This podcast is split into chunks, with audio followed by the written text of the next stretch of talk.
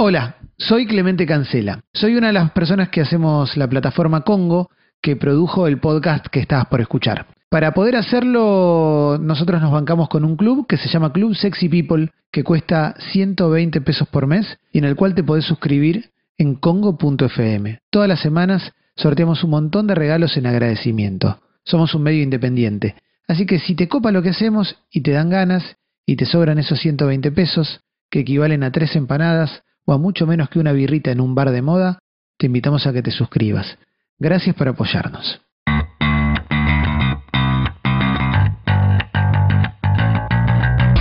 Bienvenidas al podcast de publicitarias.org. Somos una comunidad de mujeres que trabajamos en publicidad, marketing y comunicación y que queremos promover la diversidad en la industria. Yo soy Melanie Tobal, directora y fundadora. Yo soy Aisha Rizzo, creativa publicitaria. Y yo soy Candela Moscoso, periodista y editora del blog. Durante este podcast vamos a hablar del contenido de las publicidades, cómo nos influencian y nos inculcan distintos valores. En el episodio de hoy hablamos de las mujeres en el mundo de los autos. En Argentina, las mujeres manejan desde hace 100 años.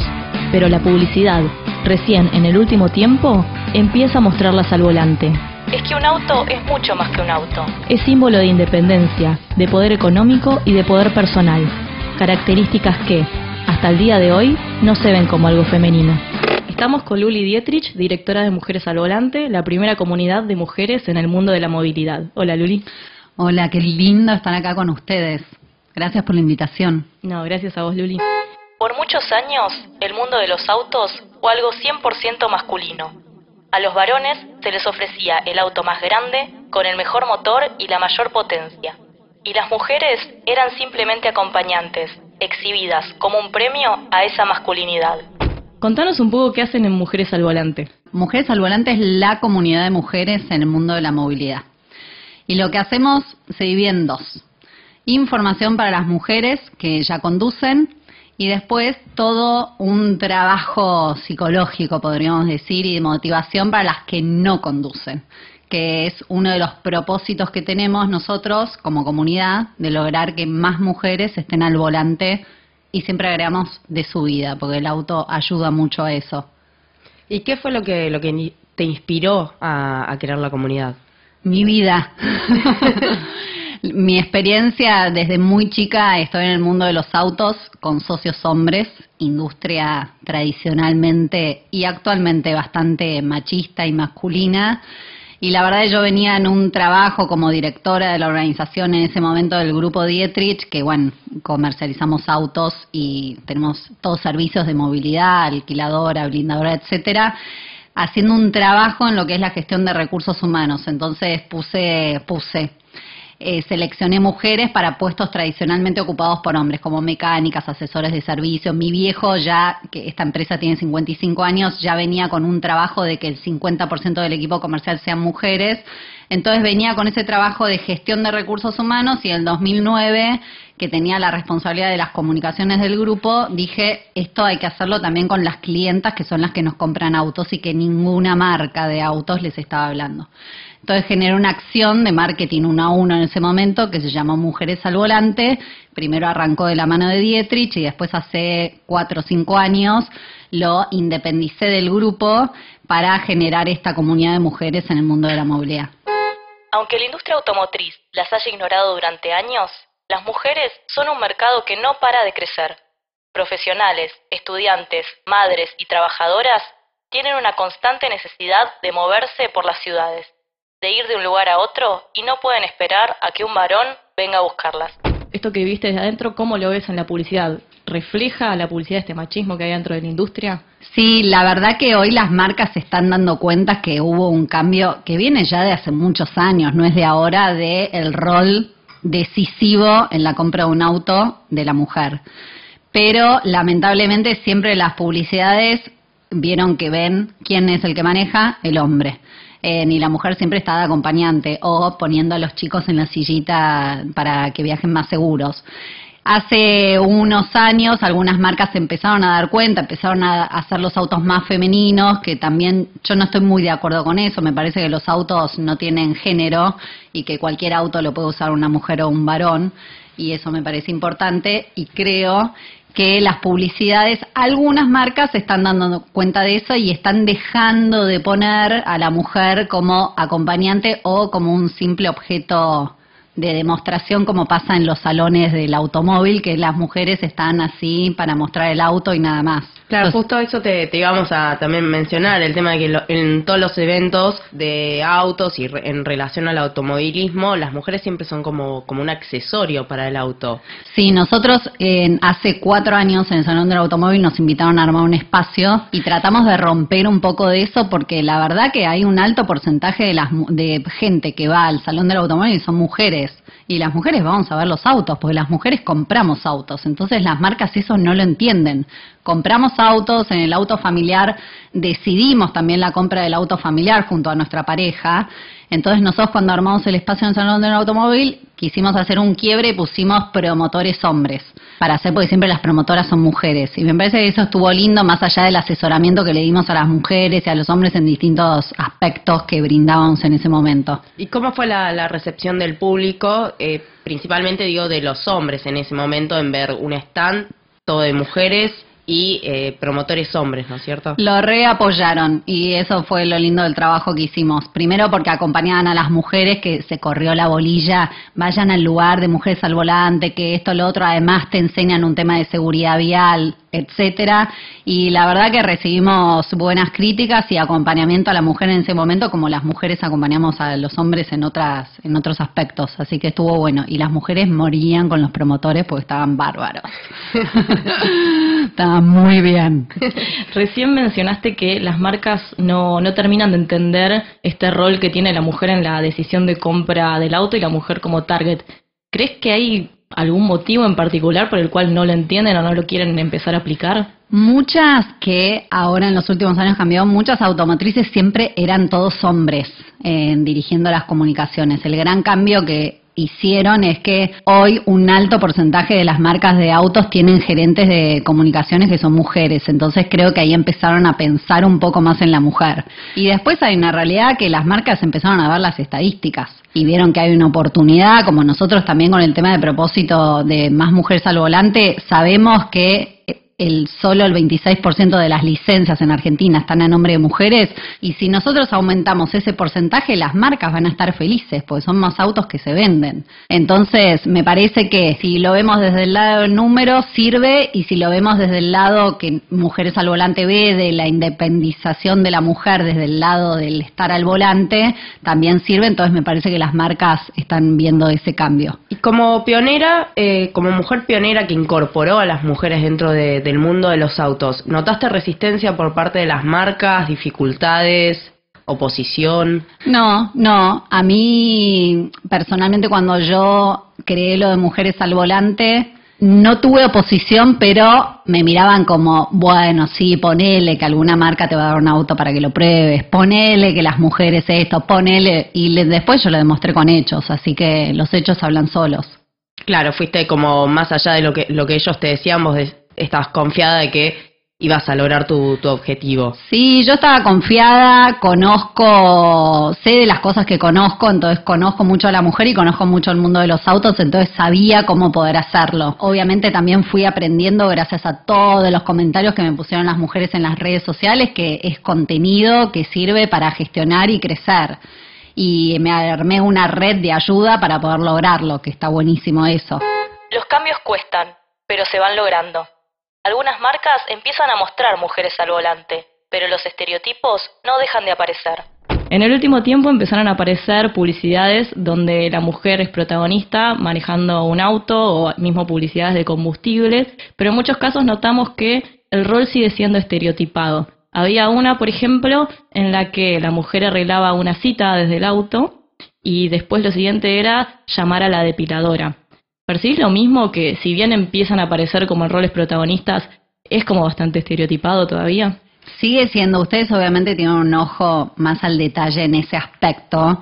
Yo me quizás me, me pongo contenta con menos que por lo menos la mujer está conduciendo el vehículo y no está en otro rol.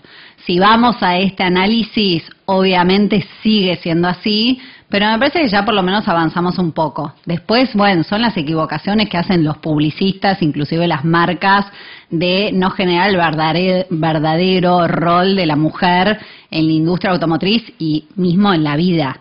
Entonces siempre en alguna pifiada hay. Pero bueno, yo por lo menos me pongo contenta de que arrancamos por la primera parte. Después está el trabajo que entre todas podamos hacer desde el lado de comunicación para poner realmente la imagen de la mujer que es la realidad y a veces se proyecta con cosas que son equivocadas. Claro, y también eh, hay una cuestión que es que muchas veces las mujeres aparecen en las publicidades del auto siempre asociada a un rol eh, familiar.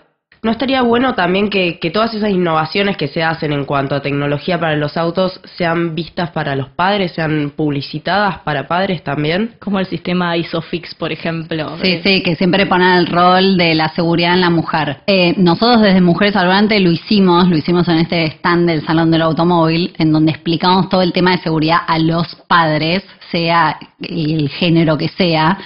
Eh, hay una realidad que eso, lo que vos nombrás, está relacionado a la historia de la mujer que siempre tuvo un rol muy protagonista en lo que es el tema de seguridad. Entonces siempre la mujer cuando iba a averiguar un vehículo preguntaba cuáles son las cosas de seguridad. También está relacionado a que la mujer siempre se ocupó más de los hijos. Hoy hay un cambio, si eso se va a ver en las publicidades y las marcas lo van a entender. Anda a lavar los platos, mujer tenías que ser. ¿Te ayuda a estacionar? Cada vez que una mujer se sube al asiento del conductor, el machismo aparece y hace que muchas de las que recién empiezan bajen los brazos. Hace un ratito comentaste que solo el 26% de las licencias de conducir son de mujeres. ¿Por qué crees que pasa esto? Pasa acá y pasa en otros países como Chile y algunos lugares de Europa en esto como dato, porque es importante saber que no solo pasa acá en Argentina, a diferencia de Estados Unidos, que el 51% de las licencias son de mujeres, y totalmente distinto a lo que pasa acá, que el 26% de las licencias son de mujeres. Primero pasa por la historia de la mujer, en donde la, la Hablemos de las generaciones de mi madre, que tiene 70 años, en donde la mujer no manejaba y el hombre manejaba, la mujer no trabajaba, no necesitaba eso, si el tema de los chicos lo resolvía de otra forma.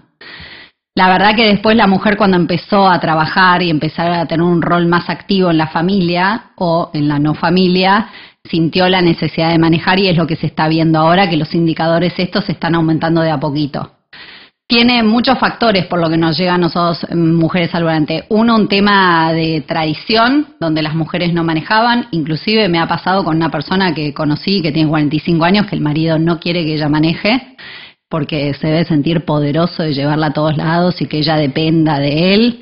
Y nada, hasta que ella dijo en un momento, no, para, yo no quiero más eso, sigue casada, feliz, pero manejando.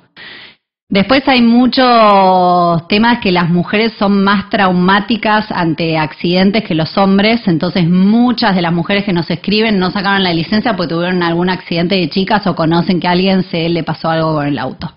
Entonces hay distintos motivos. Creo que el que más eh, incidencia tiene en este porcentaje es la historia tradicional donde la mujer no necesitaba manejar y hoy sí necesita. Que yo siempre insisto, no solo por un tema de libertad, de no depender de nadie, sino también el auto te da ingresos. Entonces uno puede trabajar con el auto. Podés utilizar el auto para hacer viajes, remis, lo que sea, y también las emprendedoras, el auto es clave para llevar y oh, tú, tú, tú. Entonces, este porcentaje de a poquito va a ir creciendo y es uno de los propósitos que tenemos como comunidad. ¿Y crees que si las mujeres empiezan a tener un rol más protagonista dentro de las publicidades, el miedo al volante va a disminuir? Puede ser. El otro, justo, mira, que me decís eso, una chica que nos mandó la historia Mujeres al Volante ayer, ella me escribió el día anterior que estaba con un pánico terrible. Entonces le dije, visualiza una mujer al volante. Cuando te agarre el pánico, visualizala. Visualizala. Fue a rendir el examen, le agarró un pánico y se acordó de esa imagen de la mujer al volante, que no sé de dónde la sacó. Si quizás la sacó en una publicidad o sacó una foto de la comunidad de mujeres al volante. Y lo venció. Y ella pone, hice el ejercicio que vos me dijiste, Luli, y la verdad que me sirvió. Entonces yo creo que uno se siente identificada con las publicidades. Entonces, y muchas de las que tienen miedo dicen, no, yo veo a la mujer que se sube al auto, que pone la radio y todo, y veo que es todo tan simple. Yo estoy arriba del bondi con los cinco chicos que los tengo que dejar en la guardería, después me tengo que ir a laburar, después me tengo que ir a un evento y veo ellas por qué lo puede hacer. Creo que las publicidades podrían tener un rol muy importante en esto, en lo de lograr que más mujeres haya al volante. Uno se identifica con eso, con esas imágenes. Sí, porque de hecho el varón siempre en las publicidades de auto ha sido mostrado como poderoso, como ganador. Total. Como que todas se dan vuelta a mirarlo. Y la mujer también al volante se siente poderosa. Totalmente, sí, sí, les pasa. Sí, sí, es eh, realmente manejar te da un cierto nivel de empoderamiento que, que quizás en, en otras situaciones no, no, no se siente tanto, tan fuerte. A mí en lo personal me pasa eso. Adelante del volante siento una libertad y una independencia que, que, a veces no se encuentra en otros lados. Y ni te cuento cuando estacionás en tres maniobras adelante de todo un grupo de pibes, ese poder es único. Que eso viene relacionado con la historia también, que las mujeres dicen que no sabemos estacionar. Lo he hecho en una maniobra, y de hecho la otra vez hablaba de este tema del, del mansplaining de los hombres. Mansplaining es cuando los varones le explican algo de manera condescendiente a una mujer. Eh, y me pasaba que fui a estacionar, yo soy muy buena estacionando, estaciono en una maniobra muchas veces, y de golpe viene un varón que apareció de la nada, surgiendo, no sé, salen de, de, las baldosas cuando estás por estacionar, ¿viste? Y me empezó a hacer indicaciones de cómo estacionar. Ponele. Yo no te pedí que me expliques y yo sé estacionar muy bien, ¿por qué haces eso? Y yo creo que también está como esta cosa de eh, de hecho, cuando buscas mujeres al volante en YouTube o en, un, en, los buscadores y demás, aparece mujeres al volante peligro constante. Hay como un prejuicio muy grande. Totalmente, totalmente. Y siempre digo que mmm, también hay, hay una conversación incorrecta de qué es manejar bien y qué es manejar mal. Entonces, y también los medios en esto tienen mucha responsabilidad, que yo muchos medios me, me llaman para decir, ¿vos qué opinás? ¿Que las mujeres manejan mejor o peor que los hombres? Para, esto no es un tema de género, es un tema de capacidades. Y como todo el manejo, hay que capacitarse. Hay cursos de manejo avanzado, escuelas, etcétera. Entonces hay mujeres que manejen bien y mujeres que manejan mal. En lo que vos acabas de decir del estacionamiento, lo que pasa que vos en el manejo también se ve el tema de la seguridad de la persona. Y muchas mujeres, vos sos una, serás una persona muy segura, porque muchas mujeres se sienten vulnerables en esa situación. Entonces, ante la mirada del hombre que te está mirando como estacionás. Entonces se bloquean, aunque estacionen en dos maniobras, en tres maniobras o en una como vos, que quiero ver cómo estacionás en una maniobra, porque estaba haciendo el recorrido en mi cabeza y no me daba, no me daba el giro pero ante la mirada, nada, se bloquean. Entonces ese es el trabajo que yo hago de motivar, primero olvidarse la mirada del otro y focalizarse en los que nos empodera, que es el resultado de una mujer que vos la ves espléndida, que se sube al auto, que se pone su música, se pone cómo llegar y llegó. Eh, entonces eso me parece importante para trabajar. Son buenos insights los que tirás que podrían tomar los publicitarios y las publicitarias que nos están escuchando, ¿no? Esperemos que los tomen. Yo soy publicista también, así que eh, no, lo, no, no, no funciono como tal, pero si quieren puedo colaborar. Bueno, por último trajimos algunas publicidades para mostrarte, para ver qué, qué opinas de ellas. Ok, qué lindo. Será soltero. Soltero. Soltero.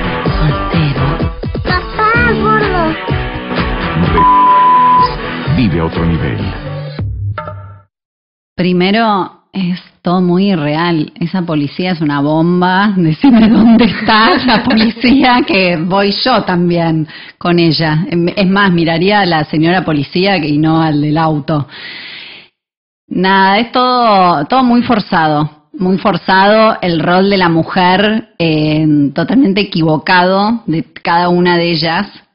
Y, y también me, lo que más me dio como tristeza el rol de la chiquita, de, la futura mujer al volante, que tenga que mencionar papá bordo para, para no, no, no, no gestionar estas miradas que estas miradas, el, el, rol de la mirada que le da la mujer a la situación de, de, del hombre que pareciera que está mirando al hombre. Así que no. Además, creo que estamos en condiciones de decirle a toda la gente que tenemos que terminar con ese mito de que nosotras nos fijamos en qué auto tienen y que cuanto más grande y deportivo es el auto, más nos pueden levantar. Totalmente, y también que los hombres corten con el mito de que cuanto más grande es el auto. Sí, mejor viene la cuestión, ¿no? Pim, pim, pim, pim. Y también el mito de que a las mujeres nos importa eso. Bueno, no sé si se entendió. Sí. Tengo discusiones con mi marido de ese tema. Es de locos. No, yo no, todavía no logro entender la asociación de- entre una y otra, o sea, cómo se llega a ese nivel de, de asociación, no lo descubro, pero, pero sí, es un mito, un mito urbano, diría. No, está bien, pero el gran problema también es que los hombres piensan cosas totalmente equivocadas de las mujeres. Ojo, Sí. también quizás las mujeres pensamos cosas totalmente equivocadas de los hombres, pero eso es lo que más me llama la atención. Esto, nada, en nada, cómo unir eso, cómo unir estos dos mundos y que nos entendamos mejor, ¿no? Desde los dos lados. Y además desde la masculinidad, ¿qué valores le estás inculcando al varón respecto a eh, el poder del auto, el poder suyo? Digamos, pobre, el que no se puede comprar un auto así, también es como súper decepcionante. Totalmente. También totalmente. pasa, estas cosas son las que después el día de mañana a muchos hombres les da vergüenza que su mujer, su pareja, su novia, lo que fuere, los esté llevando en el auto y él de acompañante. Es una de las cuestiones que se reproducen a través de estas publicidades. Mira, yo por eso me casé con mi marido porque cuando lo conocí él no tenía auto. Ah, muy bien. Yo obviamente tenía auto porque venía del palo del auto, entonces tenía como algunos beneficios para tener un auto siendo joven. Pero nada, cuando lo conocí, él me dijo, che, mirá, no me podés venir a buscar porque yo no tengo auto. Sí, olvídate, todo bien, ni me importó. Eh, pero a él le importaba más lo que yo iba a pensar de que él no tenga auto y que por el primer tiempo le iba a estar llevando y trayendo. Bueno, Mel tiene historias también Por ahí. Siempre parejas que no manejaron. Sí, hay, hay también un tema de que muchas veces, yo creo que también eh, influenciados por estas imágenes de- del poder del varón cuando está al volante y demás, eh, que, que a los varones les da vergüenza cuando la mujer maneja o cuando es una pareja de dos personas que manejan, siempre automáticamente va la mujer al asiento del acompañante y el varón al asiento del conductor. Lo ves, examinen en la Panamericana, horario pico, domingo 8 de la noche, 7.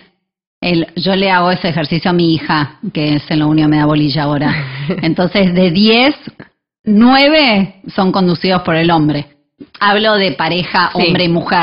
Eh, después están los grupos de amigas o otras distintas parejas, pero es impresionante, es impresionante. Y yo siempre a- cada tanto pongo un posteo, ¿por qué no cambiamos eso? Volvamos y si el auto familiar manejalo vos.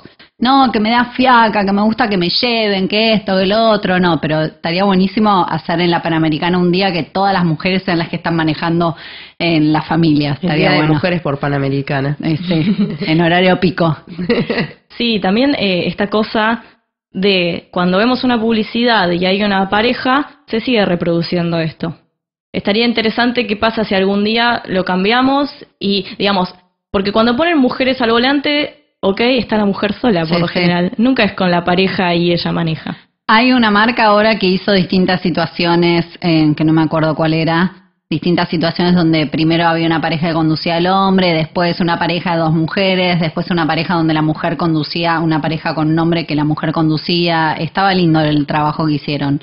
En, el tema es que no me acuerdo de la marca, así que no estuvo Y muy volviendo bueno. al tema de, de autos y familias, ¿ves viable la posibilidad de que las marcas empiecen a incorporar otros formatos de familia? Los nuevos, no la familia tipo, sino parejas de gay, Sí, sí, lesbianas. sí, totalmente, que sí, que es la realidad. Eh, algunas marcas lo empezaron a hacer. Eh, sí, no todas se van a jugar todavía, pero es como en- más allá de los autos en otras marcas, que hay algunas que lo están haciendo porque ven lo que pasa en la realidad y cómo uno se va identificando. Pues vos pones, eh, sos lesbiana y ves una pareja hombre y mujer y no te vas a sentir reflejado con eso. Entonces me parece interesante. Yo a veces en Mujeres al Volante también lo pienso. Hemos hecho para el Día de los Enamorados no, eh, que tenían que mandar un beso, no, una boludez malísimo lo que hicimos, pero tenían que mandar un beso al volante y hubo una pareja de dos mujeres que nos mandaron y estaba, estaba bueno y siempre digo, tengo que empezar a generar ese contenido porque las parejas hoy, ¿qué es una pareja? Claro. Eh, exactamente. entonces es interesante yo también como comunicadora empezar a hacerlo. Bueno, acá tenemos otra publicidad para mostrarte. Vamos bien, derecho. Sí, sí, sí, sí, derecho. Che, vos con Maru como... Y Maru es divina, ¿viste? Es inteligente, es dulce, me deja jugar a la playa hasta las 2 de la mañana. ¿Qué más le puedo pedir? es importante. Sí, te hace desprenderte un poco también de Nati, ¿no? Que venías ahí como... No, yo de Nati no me desprendí, ¿eh? Es más, si Nati me llega a llamar ahora, yo vuelvo con ella, olvidate. Yo por, por la que dejo todo es por la secretaria de presidencia. Secretaria de presidencia. En mi caso me voy a vivir a la Patagonia, tengo 15 hijos. Ah, ¿Y la recepcionista? Hola, ¿qué tal? ¿Cómo estás? Ey, yo bien. Me mata. Igual yo te voy a decir algo. Estoy muy enamorado de Maru. Se te ve. Maru, Maru es mi familia. Es la familia, lo primero. Hablando de la familia, ¿te conté de la hermana? No. 22 años. Qué mal esta marca, ¿eh? Tanto amor que le tenía. es vieja igual. La, la, la publicidad es, es mediana. No, además te digo, esto va más allá de un tema de las mujeres. Eh, lo que me parece extraño también es cómo las publicidades lo hacen quedar a los hombres. Porque yo por lo menos no tengo esa imagen de los hombres. A veces quizás mis amigas me joden, pero no sé, quizás mi, los hombres que yo conozco no son así. Entonces me parece que también va un trabajo en que los hombres se defiendan cómo las marcas están comunicando su ADN. ¿entendés? La estereotipi, estereo- estereotipación, ¿se dice? la estereotipación de Eh, las personas. sí, también, sí, porque ya no es un tema de género, porque a ellos también, para mí, esto sí que hablamos del, del tema del auto, el tamaño del auto, el poder, eso sí, porque todos los hombres son así. Pero en este caso me parece hasta triste por el rol del hombre. No sé si todos los hombres son así, pero sí me parece una cuestión de género. Lo que pasa es que los varones muchas veces no son conscientes de sus problemas de género. Yo creo que nosotras hemos avanzado muchísimo, pero a ellos todavía les falta despertar y aprender en muchas cosas y me parece re interesante esto que comentás, que estaría buenísimo que ellos también puedan exigirles a las marcas una mejor representación. Totalmente, porque además creo que con todo este trabajo que estamos haciendo las mujeres, los hombres están quedando peor. Eh, no estoy haciendo una crítica, eh, pero eh, yo lo hablo mucho con, mi marido Pablo, es publicista, y de cómo se está manifestando el rol del hombre. Hay un actor que está bárbaro, del de Jane the Virgin, que no me acuerdo el nombre de él, que está trabajando todo de por qué si los hombres somos vulnerables no somos hombres. Entonces está trabajando este todo el, el nuevo rol del hombre. Es muy lindo, después le voy a pasar porque está bueno también ver desde el otro lado lo que están haciendo los hombres, que es uno en un millón. Por suerte las mujeres somos muchas más. Bueno, y por último, en nuestras redes sociales, nuestras seguidoras nos mandaron algunas preguntas. que, que te querían hacer a vos. ¿Crees necesaria y relevante la segmentación por género dentro del mercado automotor? No, lo dije hace un ratito, yo creo que no. Para mí va también relacionado mucho a mi experiencia. Para mí no hay autos que son de mujer y autos que son de hombres. Hace mucho tiempo Dodge, este, existió el Dodge Femme, que era un auto 100% apuntado a la mujer. Para mí, más allá del marketing que tuvo y novedoso en esa época, que no sé qué año era, eh, es algo equivocado, porque todos los autos pueden funcionar para todos. Eh, quizás a veces los colores, eso cambia un poco, pero también hay una tendencia que todos los colores, no hay colores femeninos ni colores masculinos. No, me parece que, que es un error. Y, y hay muchas marcas que lo están haciendo, ¿eh? Y personalmente yo lo critico cuando lo hacen y cuando voy a esas presentaciones de esas marcas. ¿Qué significa para vos que una mujer pueda manejar un auto o una moto? Y una bici, Y te agrego. bici. Yo siempre insisto que cuando estás al volante de estos tres medios de transporte, tenés una parte de la vida resuelta. Siempre digo estar al volante de tu vida.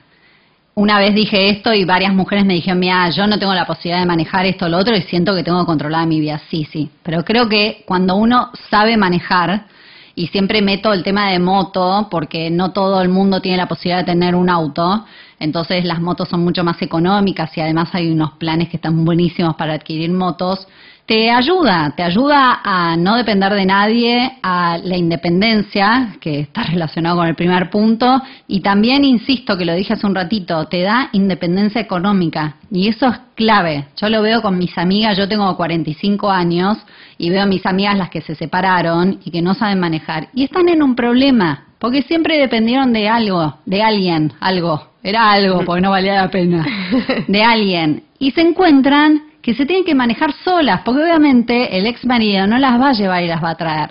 Y empiezan obviamente a trabajar, que no trabajaban, estaban con toda una condición equivocada para mí. Entonces, el saber manejar te ayuda en muchas situaciones y te da una libertad que es única. Nosotros hace el año pasado un, grupo de mujeres de 70 años sacaron por primera vez la licencia. Me mandaron una foto estando en Mar del Plata. Me dice, yo pensé que era libre, pero ahora realmente sé lo que es la libertad. Y para mí manejar es eso. Es libertad. Es libertad, 100%. Yo soy una mujer, no sé manejar y tengo mucho miedo. ¿Qué consejo me darías? Uno, si uno tiene la posibilidad económica, tener una red que te ayude, que son escuelas de manejo, que yo recomiendo algunas especiales que son manejadas por mujeres y que te enseñan mujeres que es mucho más simple y más lindo y uno se siente más cómoda. Nosotros hacemos muchos trabajos con una psicóloga que es especialista en fobia, en miedos y siempre los miedos tienen un origen. Y cuando uno analiza qué es el origen, lo puede manifestar en el resultado de lograr manejar. Entonces generamos contenidos, investigamos un montón, tenemos una red de ayuda y le ayudamos a ser segura, a saber qué puede. Y con un trabajo de confianza, conocimiento, el saber en qué consiste un auto, de saber cómo son las pruebas que te van a tomar cuando vas a sacar la licencia y después practicar, practicar, practicar, pues la única forma de sentirse confiada, lo logras y lo han logrado. Diariamente nosotros recibimos millones de mails y el 95% lo logra. El 5% por distintas situaciones no lo puede lograr, pero estoy convencida que lo van a hacer. Es un miedo totalmente afrontable y superable. Totalmente y tiene mucho que ver con la confianza personal.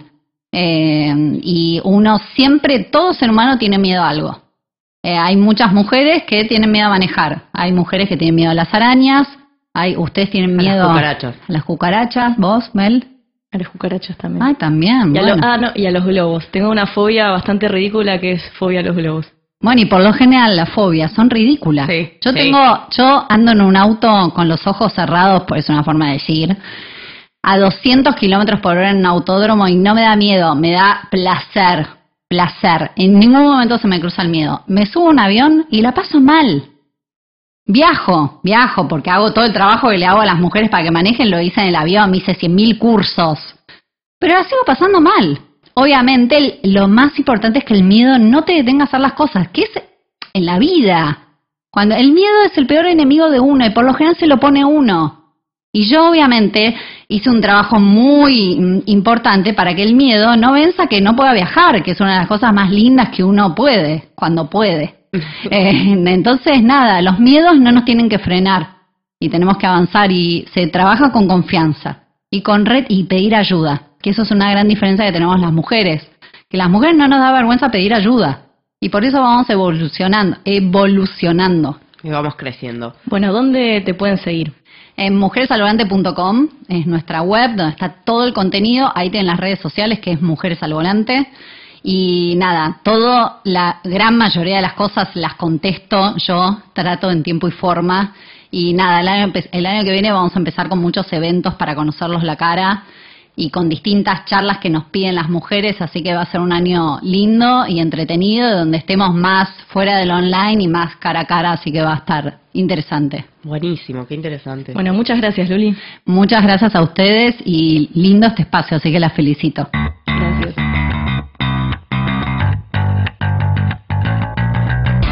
Esto fue el podcast de Publicitarias.